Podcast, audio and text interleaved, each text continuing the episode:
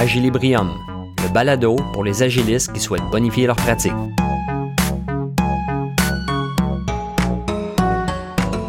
Dans cet épisode d'Agilibrium, nous nous attardons au modèle de Cano, un outil qui nous aidera à cibler nos efforts de développement de produits de la bonne façon au bon moment par rapport à notre progression sur la feuille de route.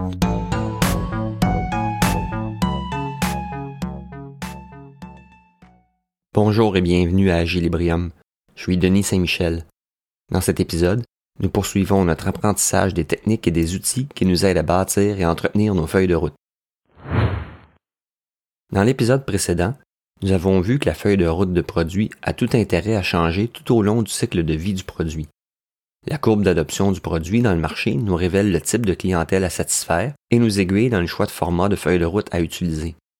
Si notre feuille de route de produit contient bien nos objectifs d'affaires et qu'elle s'exprime par différentes couches, il sera plus facile de structurer le travail de l'équipe de produit. Lorsque nous aborderons le carnet de produits, le backlog, nous nous assurerons d'alimenter celui-ci à partir du roadmap en définissant les fonctionnalités, récits utilisateurs et tâches à compléter pour atteindre les jalons en cours. Mais rapidement, des émergences vont survenir, qu'il s'agisse de bugs, d'opportunités à saisir, d'oubli et plus encore. Il devient facile de s'y perdre et de négliger un peu les efforts qui ont été investis dans la feuille de route ou même dans la vision de produit. Le product owner peut se retrouver dans une situation où plusieurs fonctionnalités semblent être importantes, voire prioritaires, et ce pour le même jalon ou le même objectif d'affaires poursuivi dans la feuille de route. Aujourd'hui, nous abordons le modèle de Cano qui vient nous donner une aide précieuse pour prendre de meilleures décisions dans ce genre de scénario. Noriaki Kano est un consultant dans le domaine de la gestion de la qualité. Il est également professeur émérite à l'Université des sciences de Tokyo. À la fin des années 70 et au début des années 80, Kano et ses collègues placent la fondation d'une nouvelle approche pour modéliser la satisfaction des consommateurs. Kano a mis au défi les croyances habituelles selon lesquelles tous les attributs d'un produit ou d'un service pouvaient être améliorés pour accroître la satisfaction des clients. Il croyait plutôt que toutes les caractéristiques d'un produit ne sont pas égales aux yeux du client et ne suscitaient pas les mêmes réactions émotives. Ces études et sa théorie forment ce qui est maintenant appelé le modèle de Cano. Ce modèle est une théorie très intéressante pour évaluer, concevoir et développer un produit ou une offre de service. Cette théorie repose sur trois piliers essentiels. Elle se fonde sur la perception qu'a le consommateur. Elle prend aussi en compte les attentes explicites des clients mais peut faire émerger les attentes latentes. Et enfin, elle permet de renouveler, le cas échéant, la vision initiale du produit qui a été faite au tout début du cycle de vie et qui est sujette avec le temps à une certaine banalisation. L'œuvre de Cano est beaucoup plus vaste que le graphe qui porte son nom et qui est souvent mis de l'avant. Cano a développé tout un système d'enquête client pour recueillir, répertorier catégoriser et évaluer la satisfaction de la clientèle par rapport à des caractéristiques ou des fonctionnalités d'un produit. L'essentiel de cette démarche est articulé autour de deux questions fondamentales qui sont posées aux clients par rapport à un aspect spécifique. La première question est Comment vous sentiriez-vous si vous aviez cette fonctionnalité? Cette question est dite fonctionnelle ou positive. La seconde question est Comment vous sentiriez-vous si vous n'aviez pas cette fonctionnalité? Cette question est dite dysfonctionnelle ou négative. Ce pairage de questions autour d'une même fonctionnalité démontre bien une distinction importante faite par Cano dans sa théorie. Cano avance qu'il y a une différence entre la satisfaction et l'insatisfaction, l'une n'étant pas nécessairement le contraire de l'autre. On peut tout à fait être satisfait d'avoir quelque chose, mais ne pas être insatisfait de ne pas l'avoir. C'est là tout le génie sur lequel repose le modèle de Cano. Si l'on mène une enquête client en bonne et due forme auprès de notre marché ou de nos utilisateurs cibles, on ne souhaite cependant pas obtenir une multitude de réponses qui compliqueraient la saisie de données et notre interprétation des résultats. Cano impose donc un choix de réponse à ces deux questions. Les réponses parmi lesquelles le client sondé doit répondre sont J'aime, je m'attends à cela, je suis neutre, je peux vivre avec ça ou je n'aime pas ça. Ces deux questions et les choix de réponse possibles sont simples, mais nous permettent rapidement de mettre la main sur des informations très importantes. Premièrement, on peut savoir si la personne sondée a bien compris ou non la fonctionnalité et ses promesses. Par exemple, si le répondant choisit J'aime, à la fois pour la question fonctionnelle et pour la question dysfonctionnelle, il y a une incohérence pouvant nous laisser présager que la fonctionnalité sur laquelle on sonde l'intérêt de l'utilisateur n'est pas tout à fait claire. Dans un tel cas, on dira que la réponse combinée est questionnable. Les résultats sont colligés dans une table dont les réponses constituent l'entête des colonnes et des rangées. Les réponses des participants sont catégorisées et représentées par des lettres aux intersections des cellules. Je vous invite à consulter les notes du balado pour télécharger le document de référence. Dans l'exemple qu'on vient de voir, où le participant aimerait à la fois que la fonctionnalité soit présente et absente, on indiquera l'intersection de la colonne j'aime de la rangée et j'aime de la colonne la lettre Q pour questionnable. Avec ces deux questions, on peut rapidement savoir si ce que l'on offre est en fait opposé à ce qui intéresse l'utilisateur. Si ce dernier répond ne pas aimer la fonctionnalité, sa réponse à la question fonctionnelle, mais aimer que la fonctionnalité soit absente, c'est donc que cette personne n'est vraiment pas attirée par la fonctionnalité que l'on souhaite développer. Ce genre de résultat est catégorisé reverse en anglais et se voit attribuer la lettre R. On arrivera à la même conclusion si la personne a répondu s'attendre à ce que la fonctionnalité ne soit pas présente, être neutre si la fonctionnalité est absente, ou même prêt à vivre avec l'absence de cette fonctionnalité, toujours en combinaison avec ne pas aimer que la fonctionnalité soit présente. Un autre type de résultat que l'on peut obtenir est une réponse positive forte que le modèle appelle résultat de performance. C'est le cas d'un répondant qui dit aimer que la fonctionnalité soit présente et ne pas aimer que la fonctionnalité soit absente. Il ne peut donc y avoir qu'une seule cellule dans laquelle ce résultat est inscrit avec la lettre P. Il y a aussi le cas où le répondant n'aime pas que la fonctionnalité soit absente, mais en même temps pourrait bien vivre avec le fait que la fonctionnalité soit présente dans le produit, être neutre ou s'attendre à ce qu'elle soit incluse dans le produit. Ce sont des cas que l'on identifie dans le modèle comme étant des must-have, identifiés dans notre grille par la lettre M. Les fonctionnalités dites attractives, selon ce modèle, sont identifiées lorsque le répondant aime avoir la fonctionnalité et, dans le cas où la fonctionnalité ne serait pas présente, pourrait vivre avec ça, serait neutre ou s'attendrait à ce qu'elle ne soit pas incluse dans le produit. Ces fonctionnalités attrayantes sont identifiées lorsqu'un client aime avoir une fonctionnalité qui, par ailleurs, n'est pas attendue. C'est une autre façon de dire que ce que nous proposons est à la fois nouveau et attrayant. Nous identifions ces cas par la lettre A à l'intersection de la rangée j'aime et des colonnes centrales de l'axe dysfonctionnel, l'axe horizontal. Notons ici la subtilité que nous avons évoquée plus tôt, c'est-à-dire que la satisfaction d'avoir une fonctionnalité et l'insatisfaction de ne pas l'avoir ne sont pas directement reliées. C'est fondamental dans le modèle de Canon. Enfin, la grille est remplie avec les cas d'indifférence, identifiés par la lettre I, aux intersections des rangées et des colonnes, je suis neutre et je peux vivre avec ça. Notre grille de canaux bien remplie complète l'inventaire de la recherche utilisateur pour une fonctionnalité donnée. Nous aurons donc une grille ainsi constituée pour chaque fonctionnalité sondée auprès de nos utilisateurs. Rien qu'avec les deux types de questions, la fonctionnelle et la dysfonctionnelle, nous obtenons un portrait très précis de la réaction de la clientèle par rapport au développement ou non de cette fonctionnalité. Comme toute expérience de découverte utilisateur, plus notre bassin de répondants est vaste, plus précise sera notre analyse. Il y a plusieurs techniques et mécanismes pour nous aider à bien construire et planifier notre enquête utilisateur. Sans entrer dans les détails, cela pourrait faire l'objet d'un épisode complet, Rappelons-nous simplement qu'il est avantageux de formuler nos questions par rapport à des bénéfices utilisateurs et non pas par rapport à la façon dont la fonctionnalité sera articulée dans le produit. Ainsi, nous demanderons Que sentiriez-vous si vous aviez la possibilité de formater rapidement votre document juridique selon les standards, plutôt que de demander Que sentiriez-vous si vous pouviez avoir un bouton qui permet de mettre le gras, l'italique et le souligner automatiquement pour vous? Enfin, Tâchons d'éviter les questions polarisées entre le fonctionnel et le dysfonctionnel. Souvenons-nous que la question dysfonctionnelle n'est pas nécessairement le contraire de la question fonctionnelle. Elle ne reflète que l'absence de la fonctionnalité. Imaginons par exemple que la question fonctionnelle se lit ainsi. Si vous pouviez toujours assembler l'ensemble de vos documents légaux en un dossier unique en moins de 10 secondes, comment vous sentiriez-vous? Notre réflexe pourrait être de formuler la contrepartie dysfonctionnelle ainsi. Si vous ne pouviez jamais assembler tous vos documents légaux en un dossier unique en moins de 10 secondes, comment vous sentiriez-vous? Une meilleure formule pourrait être S'il arrivait que d'assembler vos documents légaux dans un dossier unique prenait plus de 10 secondes, comment vous sentiriez-vous?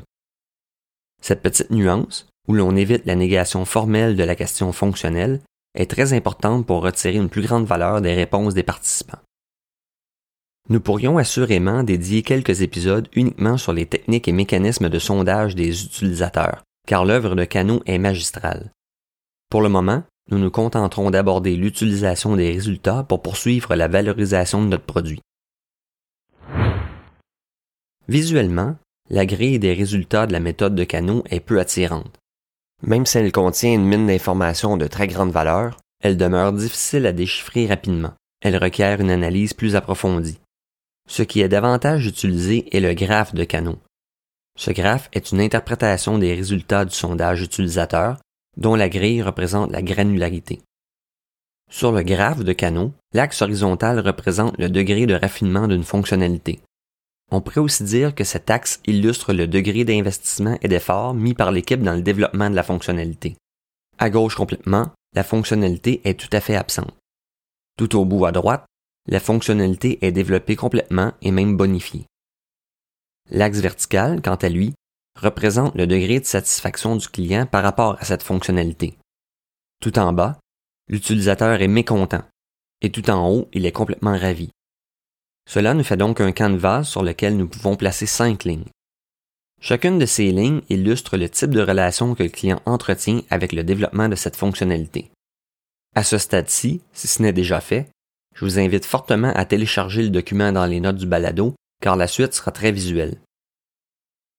La première courbe du graphe représente les fonctionnalités qui, aux yeux de nos utilisateurs, sont des must-have, identifiés par la lettre M dans notre grille, comme on l'a vu précédemment.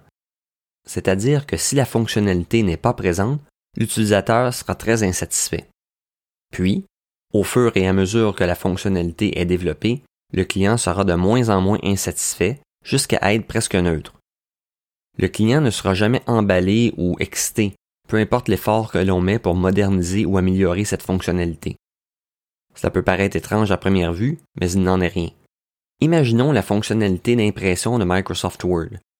Je crois bien qu'aucun utilisateur ne serait excité ou emballé et même enchanté d'être capable d'imprimer, peu importe combien de millions de dollars Microsoft avait investi dans cette fonctionnalité. Par contre, nous serions tous très mécontents si nous ne pouvions pas imprimer.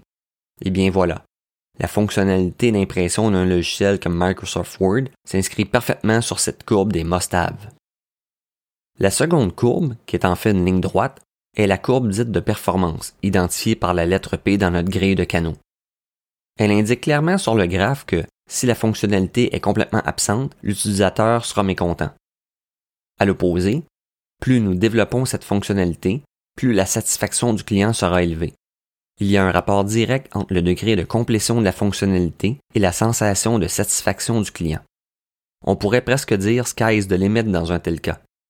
Plus nous investissons d'efforts dans cette fonctionnalité, plus le client l'apprécie. Pensons à la performance de rapidité d'une plateforme web. Plus les pages se chargent rapidement, plus le client est heureux.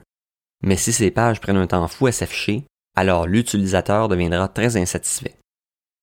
Une troisième courbe, que l'on appelle la courbe d'enchantement, la courbe attrayante ou la courbe de charme, correspond dans notre grille aux cellules identifiées par la lettre A. Sur cette courbe se retrouve une fonctionnalité qui, si elle n'est pas présente, ne cause pas d'insatisfaction. Si l'on y investit un peu d'effort, alors le sentiment de satisfaction de l'utilisateur grimpe rapidement. Pour nous souvenir de la signification de cette courbe, pensons à des fonctionnalités très innovantes, technologiquement avant-gardistes. Par exemple, si nous cherchions à trouver une fonctionnalité attrayante à notre plateforme juridique immo-légale que nous avons utilisée depuis quelques épisodes, nous pourrions penser à la possibilité, pour un avocat, de recevoir par courriel chaque semaine un résumé des dossiers à compléter pour la semaine suivante. Si cette fonctionnalité n'est pas présente, peut-être qu'aucun utilisateur ne serait vraiment mécontent. Cependant, développer cette fonctionnalité pourrait emballer certains autres utilisateurs. Les deux dernières courbes, qui sont aussi des lignes droites, correspondent aux résultats identifiés par les lettres I et R dans notre grille. La première indique un état d'indifférence par rapport à la fonctionnalité. Que celle-ci soit présente ou non, savamment développée ou peu fonctionnelle, n'influence pas la perception qu'en a le client. Il demeurera indifférent à cette fonctionnalité, elle ne lui causera ni satisfaction ni insatisfaction. Enfin, la dernière ligne nous indique que la satisfaction utilisateur est à son meilleur lorsque la fonctionnalité est absente et l'insatisfaction est à son plus haut niveau lorsque la fonctionnalité est entièrement développée. Elle correspond à la lettre R de notre grille de canaux. Pour l'illustrer, je pense rapidement à Clippy, ce personnage animé des vieilles versions de Microsoft Office qui donnait des conseils sur la mise en forme du texte ou sur l'utilisation des fonctionnalités. Ce personnage animé ralentissait considérablement le logiciel, minait les élans créatifs en apparaissant à l'improviste au moment les moins opportuns. Les fonctionnalités qui se retrouvent, suite au sondage utilisateur sur cette ligne, sont plutôt une mauvaise idée. On ne devrait absolument pas mettre d'efforts à les développer. Une exception existe cependant. Si la fonctionnalité répond à une exigence de la loi, des règlements ou des normes en vigueur. Il est possible alors que nous devions inclure cette fonctionnalité coûte que coûte, même si cela déplaît à nos utilisateurs. Quoi lire cette semaine? Au lieu de vous proposer un livre ou un article, cette semaine j'ai envie de vous partager le site foldingburritos.com. C'est un blog où vous trouverez quelques articles intéressants sur la gestion de produits, des modèles de documents et des techniques à mettre de l'avant. Il y a d'ailleurs un article très détaillé sur Cano. Vous trouverez le lien dans les notes du balado. Maintenant que nous avons une grille de résultats de notre sondage auprès des utilisateurs et que nous avons un canevas, comment peut-on utiliser ces résultats sur notre graphe de canaux? Comme nous avons sondé plusieurs clients, nous avons donc une grille par fonctionnalité et par personne sondée. Si l'on compile tous les résultats, nous aurons un certain nombre de lettres R, I, M, A et Q dans notre grille. En fait, nous additionnons chacune des lettres pour en obtenir le total par fonctionnalité. Nous pouvons donc alors identifier facilement à quelle courbe de notre graphe correspondent les résultats obtenus. À ce stade, nous avons maintenant une idée très précise de la perception du client par rapport au développement d'une fonctionnalité donnée. Ici, une petite note est nécessaire au sujet de la courbe d'enchantement identifiée dans notre grille par la lettre A. Les résultats que nous obtenons en ce moment sont la perception des clients maintenant. Cette perception n'est pas statique dans le temps et est appelée à évoluer. Ainsi, ce qui enchante le client maintenant se transformera rapidement en must-have. C'est-à-dire que si nous séduisons notre clientèle avec une idée innovatrice ou technologiquement avancée, nos utilisateurs vont très rapidement devenir dépendants de cette fonctionnalité. Ce qui était perçu comme séduisant initialement migrera vers la courbe des must-have. Autrement dit, après leur avoir mis entre les mains cette fonctionnalité, on ne peut se permettre de leur enlever ou de ne pas la réparer si des bugs se présentaient. J'aimerais conclure ce segment en insistant sur le fait que le modèle de canot est très complet en soi. Nous l'avons bien survolé, certes, mais son utilisation de la façon la plus efficace possible demande une maîtrise plus approfondie que ce que nous venons d'explorer ensemble. Toutefois, même sans y aller à fond avec l'ensemble de l'œuvre de canot, il est tout à fait possible de l'utiliser pour nous aider à prendre les meilleures décisions, connaître un peu mieux notre clientèle et prioriser de façon stratégique les différentes étapes de réalisation de notre produit. C'est ce que nous allons aborder maintenant. Lorsque nous construisons notre feuille de route de produit, nous nous aidons de la courbe d'adoption du marché et du cycle de vie du produit. Nous avons vu lors de l'épisode précédent que les besoins des pionniers, des majorités précoces et tardives et des retardataires ne sont pas les mêmes. Leurs attentes diffèrent. Cela peut se refléter dans les résultats que nous obtiendrons en utilisant la méthode de canot, car les différents utilisateurs qui se situent à des endroits différents de la courbe d'adoption de produits n'auront pas la même perception par rapport aux fonctionnalités. En faisant le total des lettres obtenues dans notre grille d'analyse, nous aurons une distribution des différentes perceptions représentées par les différentes lettres. La question se pose donc, quelle fonctionnalité prioriser et à quel moment? Pour nous aider à prendre de meilleures décisions, nous nous penchons une fois de plus sur la position de notre produit sur la courbe d'adoption et sur le cycle de vie du produit. Si notre produit est en début de vie et que nous tentons d'attirer les innovateurs et les pionniers, nous devons nous rappeler que ceux-ci sont à l'aise avec des produits incomplets, voire même buggés. Ces clients recherchent la nouveauté, l'innovation, les façons différentes de faire les choses. On ne pourra pas les séduire uniquement en offrant un logiciel performant. On doit les charmer par des fonctionnalités qui sortent un peu des sentiers battus. Alors, les fonctionnalités qui se retrouvent sur la courbe d'enchantement de notre graphe de canaux deviennent les candidats idéaux à prioriser. Notre produit a conquis son lot d'ambassadeurs et nous sommes maintenant prêts à acquérir une plus grande part de marché. Nous souhaitons attirer la majorité précoce des utilisateurs de notre produit. Rappelons-nous que ces utilisateurs sont très arrêtés sur les besoins qu'ils cherchent à combler. Pour qu'ils achètent notre produit, celui-ci doit offrir les fonctionnalités pratiques qui sont importantes à leurs yeux et qui leur permettront de faire leur travail efficacement avec le plus d'efficience possible. À quelle courbe de canaux cela nous fait-il penser? À la courbe des Mostaves. Ce sont des fonctionnalités de produits dont la majorité précoce ne voudra pas se passer. Ces utilisateurs sont moins patients que les ambassadeurs. Ils recherchent avant tout des caractéristiques bien déterminées et vont tolérer que le produit n'offre pas une performance hors du commun, en autant qu'il offre une belle diversité d'options et une certaine liberté d'action. À ce stade-ci du cycle de vie de notre produit, prioriser les caractéristiques et les fonctionnalités qui se situent sur la courbe des Mostaves maximise les chances d'acquérir cette masse d'utilisateurs qui est essentielle à la survie et à l'essor de notre produit sur le marché. Pour favoriser l'adhésion tardive à notre produit, nous pouvons prioriser une courbe différente du graphe de canot. En principe, à ce stade-ci du cycle de vie de notre produit, les fonctionnalités nécessaires à son adoption par une grande quantité d'utilisateurs sont présentes. Mais qu'est-ce qui retient donc ces milliers de clients potentiels de faire le saut chez nous? C'est essentiellement une question de performance. Maintenant que notre produit s'est bonifié, qu'il est en milieu de vie et qu'il est relativement stable, il est temps de le rendre performant. Par performance, on n'entend pas ici uniquement la performance en termes de rapidité ou de puissance. On se réfère à nos grilles et à nos graphes de canaux. Les fonctionnalités dites de performance sont, aux yeux des utilisateurs, ces caractéristiques qui causeront beaucoup d'insatisfaction si elles ne sont pas présentes et qui causeront beaucoup de plaisir si elles sont présentes, raffinées et complètes. Bien qu'il y ait une corrélation directe entre le degré de réalisation et la satisfaction des clients, il ne faut toutefois pas tomber dans l'excès. Enfin, lorsque notre produit est en fin de vie, qu'il nous reste à acquérir les retardataires, il ne serait pas avisé d'investir massivement dans de nouvelles fonctionnalités ou des attributs de performance pour lesquels les efforts à mettre sont démesurés. Un bon compromis est de refocaliser nos efforts sur la courbe des must-have. Cette fois-ci, ce ne sera pas pour les mêmes raisons que lorsqu'on voulait charmer la majorité. On se concentre davantage sur la résolution des bugs et l'assouplissement des irritants. Comme cette masse d'utilisateurs est coûteuse à acquérir et qu'elle est encline à quitter notre produit à la moindre déception, on choisira judicieusement nos développements en suppesant, d'une part, les coûts et les investissements requis, et d'autre part, les revenus générés par un étirement de la courbe du cycle de vie. En somme, on souhaite conserver le plus longtemps possible nos utilisateurs qui composent la masse critique. Au passage, on essaiera d'acquérir les utilisateurs retardataires en comblant peut-être quelques fonctionnalités qui étaient absentes et qui les gardaient récalcitrants à souscrire à notre plateforme ou à acheter notre logiciel. L'œuvre de Cano est immense, complexe et très complète. Il est en réalité difficile de s'y coller complètement, notamment au niveau des questionnaires de satisfaction du client. Mais si une organisation se permet d'y investir quelques efforts sérieux, la qualité du produit, la perception qu'en aura le marché et son adoption par les clients seront grandement favorisées.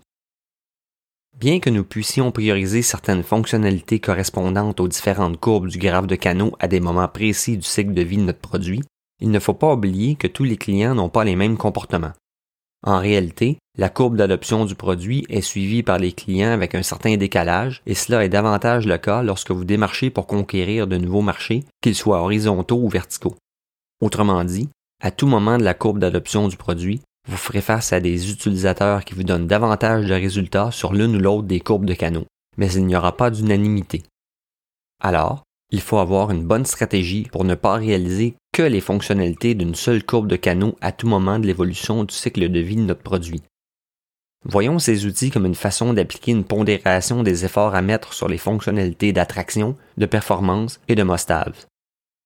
Si vous avez apprécié cet épisode d'Agilibrium, prenez une petite minute pour en faire une revue dans Apple Podcast ou pour commenter mes publications sur LinkedIn. Cela aidera d'autres passionnés d'agilité et de gestion de produits à découvrir Agilibrium. Je suis Denis Saint-Michel et je vous dis merci d'avoir été à l'écoute.